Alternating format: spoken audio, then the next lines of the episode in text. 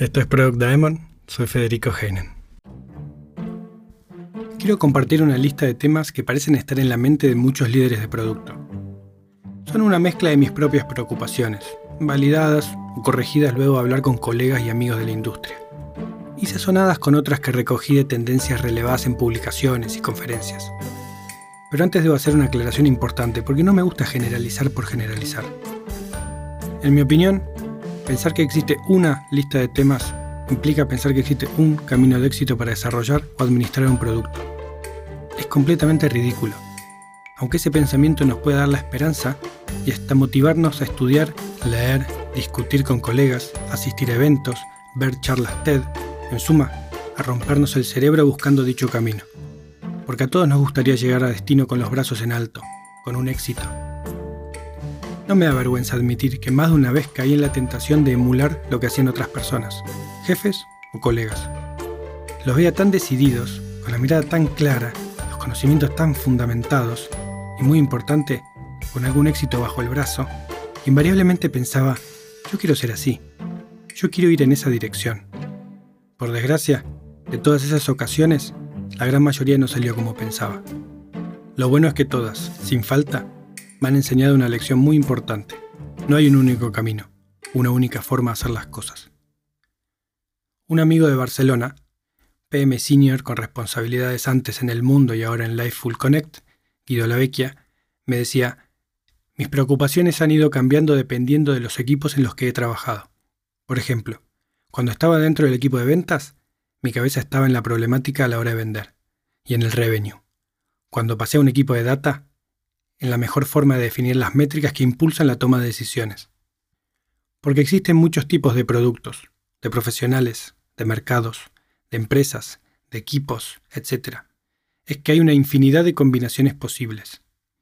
El camino que te toque recorrer dependerá de la que elijas, y lo único que puedes hacer es ser consciente de los retos que te esperan por delante, prepararte para ellos, adaptarte a los cambios de circunstancia y siempre tener presente la visión que te mueve. Sé que puede sonarte a filosofía barata, pero nada más lejos de la verdad. Es lo que he aprendido con los años, con los aciertos y los errores, con la ayuda de otras personas que fueron por delante, y es lo que trato de transmitir siempre a mis equipos. Hecha la aclaración, espera no pienses que este top de temas es el único, ni el correcto, ni el que deberías pensar en tu situación actual con tus productos. Es una versión, una foto, la que armé yo, y por lo tanto puede estar sesgada o arrastrar algún prejuicio. Su única finalidad es mostrarte que hay personas, líderes que tienen a su cargo a otros profesionales relacionados con el producto que comparten las mismas preocupaciones. Bueno, basta de cháchara.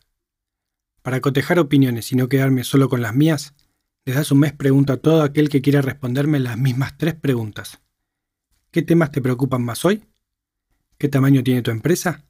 ¿Y cuánta gente tiene tu equipo? La primera es directa y al punto. La segunda y la tercera son para dimensionar si las preocupaciones están relacionadas con el tamaño de la empresa y del equipo. Resulta que la única diferencia notable entre empresas grandes y medianas chicas es la urgencia con que los ejecutivos de producto deben atender estas preocupaciones. Para mi sorpresa, de una lista final de 10 temas, los cuatro más mencionados se repiten una y otra vez. El resto era más variable. En primer lugar, y claro ganador de la serie, hasta lograr un producto que solucione una necesidad real de los usuarios. Conseguir un market fit adecuado, validar que la idea tiene mérito, innovar para diferenciarse.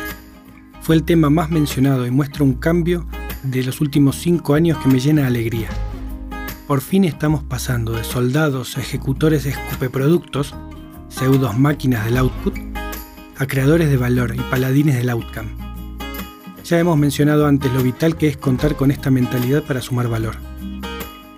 Cuando hablé de esto con mi tocayo, Federico Barbagalo, director de producto y UX de Walmart México, me comentó que siempre tenía en la cabeza la siguiente pregunta. ¿Cómo lograr un buen balance entre las iniciativas planteadas por el equipo de UX y producto y los requerimientos del negocio? En su opinión, uno de los principales desafíos de liderar estos equipos es que estén enfocados en solucionar los problemas de los usuarios, generando una mejor experiencia en sus compras. Por detrás de la carrera, pero todavía visible y sin la lengua afuera, se acerca uno de los temas que considero más gratificantes, el interés por formar, acompañar y actuar de mentor de otros profesionales de producto, sean PMs, POs, expertos UX y demás, para que estos se conviertan en los futuros líderes de la industria. Hoy puede que tengamos la sartén por el mango, que conozcamos los mercados, las necesidades, las soluciones técnicas y las herramientas más usadas. Pero de la misma manera en que nuestra industria no existía hasta hace pocas décadas, nuestra profesión como tal no la conocían ni mis padres hasta hace 10 años, a pesar de que llevo en esto casi 20. Y no era común la educación formal de nuestro métier. Los que hoy tienen responsabilidades de equipo tienen la suerte y la obligación de ayudar a diseñar planes de carrera relevantes que catapulten a su gente hacia adelante. En un tercer puesto muy reñido quedó el tema de contar con la autoridad y o capacidad de tomar decisiones de producto en lo relativo a estrategia, dirección prioridades y roadmap. Se supone que los líderes de producto tienen la potestad de llevar el proceso de punta a punta, velando por lo que consideran es lo mejor para el éxito del producto. No obstante, por lo que me han compartido, sumado a mi experiencia, preocupa que muchas veces la decisión real esté en otras manos, generalmente con los CEOs, los consejos directivos o los ejecutivos nivel C como los más mencionados. No está mal que dichas personas estén involucradas. Al final de cuentas son stakeholders, pero hay que ser coherentes. Y si se le pide responsabilidad al equipo de producto, hay que darle las herramientas y la capacidad para tomar decisiones. El cuarto tema en importancia es el proceso de go-to-market y la obtención de beneficios o ingresos. Es bastante lógico que aparezca en el top del listado, aunque fue una grata sorpresa que figurase en este puesto. Me explico. En líneas generales, opino que todo producto digital debe tratar de ser autosustentable. No sirve de mucho esforzarse por crear algo para que luego muera por inanición financiera. Mi alegría por este cuarto puesto es porque considero que lo primordial es aportar valor a los usuarios, solucionar problemas, fomentar buenos hábitos. Al hacerlo es posible y probable que encontremos la forma de monetizarlo. En otras palabras, es necesario que genere ingresos, pero no es lo fundamental en el corto plazo ni en la misión. Es mi humilde opinión. Los demás temas también son interesantes, pero harían de este episodio una Biblia. Por lo tanto, van más resumidos.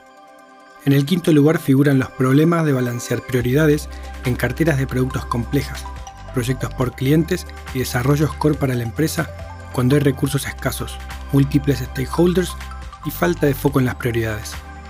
Asignar personas y recursos cuando hay tantos intereses compitiendo le saca el sueño a más de uno, y me incluyo.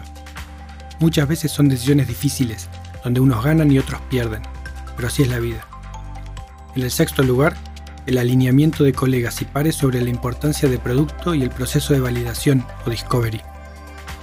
Séptimo, tenemos el alineamiento del equipo de producto con las necesidades de los mercados y con los equipos de atención al cliente y ventas. Federico destacaba que el mindset debe ser compartido por todos los equipos, producto, operaciones, logística, marketing, etc. Esto se resume, me decía, en tener todos una mentalidad de solucionar problemas, donde luego se analiza cómo solucionarlos, versus una mentalidad de necesito que hagan X funcionalidad, donde no se analiza el problema y solo se realizan pedidos o requerimientos. Octavo está la selección y contratación de PMs. Noveno, los problemas de desarrollo, falta de personas técnicas, malas especificaciones, procesos poco ágiles. Y en el décimo lugar, último pero no menos relevante, el alineamiento de los equipos de producto con los de desarrollo. Muchos PMs y POs nuevos dedican una parte muy importante de su tiempo y esfuerzo a los dos últimos temas, tratando de aprender cómo definir correctamente y entregar funcionalidades. Los profesionales con más batallas encima pueden aprovechar su experiencia senior y su visión estratégica para construir las cosas correctas en alianza directa con la gente de ingeniería. Dos equipos trabajando al unísono en la misma dirección. Vale la pena resaltar que el noveno y el décimo estaban al comienzo en mi propio top 4, pero felizmente quedaron últimos luego de las respuestas que recibí de mis colegas. Por suerte ayudaron a compensar mi sesgo. Hasta acá mi lista de lo que parece preocupar más a los líderes de producto. Un conocido me dijo, sonrisa de por medio, mal de muchos consuelos de tontos, ¿no? Y no podría estar más en desacuerdo. Tengamos en la cabeza las mismas preocupaciones no significa que seamos tontos ni exagerados ni de que se trate de desafíos menores. Espero que al compartirlos aporte un granito de arena para ayudarnos mutuamente, nos demos apoyo y pensemos entre varias soluciones de fondo. Si tienes que quedarte con una sola idea general, que sea el cambio de foco y mentalidad que está atravesando nuestra profesión en los últimos años, de una puramente técnica a una centrada en el valor al usuario y al mercado. Product Diamond es producido por mí, Federico Heinen, desde la hermosa Madrid, capital de España, con la colaboración y musicalización del genial Sebastián Borromeo. Estamos en Apple Podcast, Google Podcast, Spotify y en nuestra web productdiamond.com.